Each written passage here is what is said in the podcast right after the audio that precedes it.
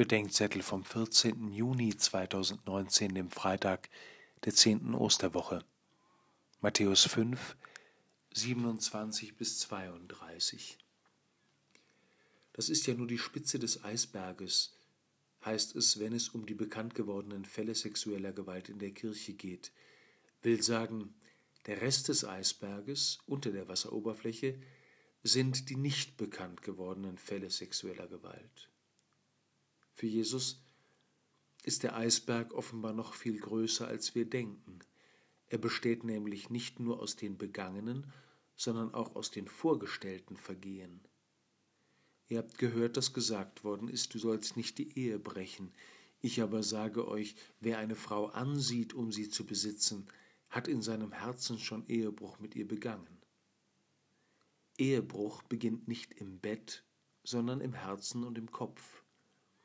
Der verwirklichte Ehebruch ist nur die Spitze des Sündeneisberges. Der gedachte Ehebruch jedoch gehört zu demselben Eisberg, nur unter der Wasseroberfläche. Das bedeutet, dass jeder unkeusche Blick und Gedanke zu demselben Eisberg von Schuld gehört, dessen sichtbare Spitze unter anderem aus den bekannt gewordenen Fällen sexueller Gewalt in der Kirche besteht.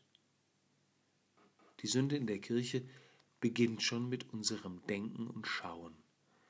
Das macht weder die Schuld der Täter noch das Leiden der Opfer geringer, aber es erinnert uns daran, dass mit den Kinderschändern die meisten von uns unter Anklage stehen.